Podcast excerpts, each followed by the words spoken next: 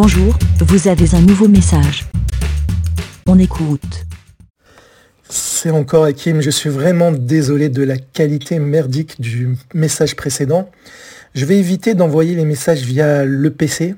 Donc là, je vais l'envoyer via mon phone. Je ne sais pas pourquoi cela passe mal quand je j'envoie un son directement sur mon PC. Bon, pour résumer, je ne vais pas répéter ce que j'ai dit tout à l'heure, mais au cas où, hein, je pense que ça a été difficile d'aller jusqu'au bout.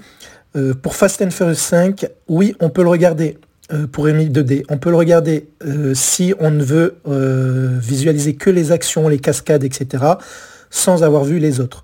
Sinon, si tu veux apprécier le film à sa juste valeur, par rapport au fait que oui, c'est peut-être l'un des meilleurs films, même si je préfère le premier volet, eh bien, il te faut regarder les précédents quand même, sauf le 3, puisque le, le 5 fait référence à ce qui s'est passé avant, notamment à tout ce qui touche aux personnages masculins et féminins de cette saga. Voilà, et désolé encore pour vous avoir fait euh, endurer la qualité, je, persiste à dire merdique, du son et j'espère que là ça passera mieux via mon téléphone. Je vous souhaite une bonne soirée et une bonne semaine et à bientôt. Bisous. Bé.